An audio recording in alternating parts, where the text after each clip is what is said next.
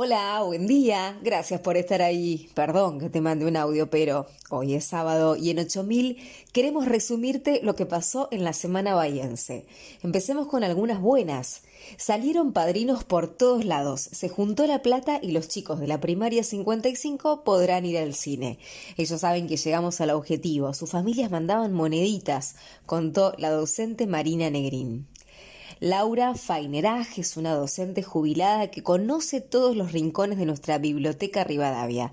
Desde 1994 trabaja ahí y en 2016 la promovieron como directora. Amo cada sector y cada libro, asegura.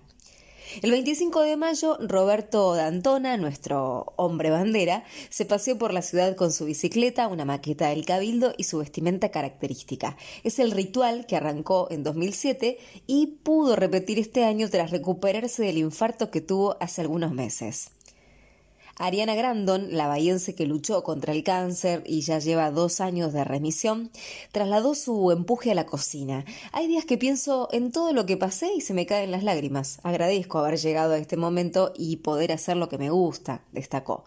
Y una buena para la gente de Sportivo, que salió campeón tras vencer a San Lorenzo y ascendió a primera de básquetbol local tras 35 años. Ahora vamos con otras noticias que no nos gustan para nada, pero están. Algunas escuelas siguen sin calefacción y la presidenta del Consejo Escolar, Lorena Misevich, reconoció que las obras se terminarán recién después del receso invernal. Lo que exigimos es justicia y no hay justicia cuando no hay un responsable, dijo Ayelén Durán, senadora provincial por el Frente de Todos, al cumplirse un año de la lamentable explosión antidemocrática en la sede local de la Cámpora. Los delitos de violencia sexual crecen en Bahía, advirtió Rafael Gentili, presidente del Colegio de Abogados, tras la nota enviada a la Fiscalía General por las demoras en causas de violencia de género. Algunas cositas más que nos dejaron estos días. Hubo una confusión en la interpretación de la normativa, dijo Juan Ignacio Sandi, secretario municipal de Economía, al referirse a la guita de más que cobraron nuestros concejales, al menos en 2020, por mala liquidación de sueldos. En total, la cifra supera los 4 millones de pesos. Sandy aseguró que en junio el tema estará resuelto y que la mayoría de los concejales ya empezó a devolverla, pero sin intereses, en un país donde todos sufrimos una terrible inflación. La Subsecretaría de Recursos Hídricos adjudicó una obra fundamental para mejorar nuestro servicio de agua que había sido prometida por el gobernador Axel Kisilov y licitada hace casi un año. El Consejo Deliberante aprobó por unanimidad el aumento de poco más del 26% en la tarifa de taxis. La bajada de bandera costará 200 pesos y cada 100 metros el reloj sumará 15 pesos.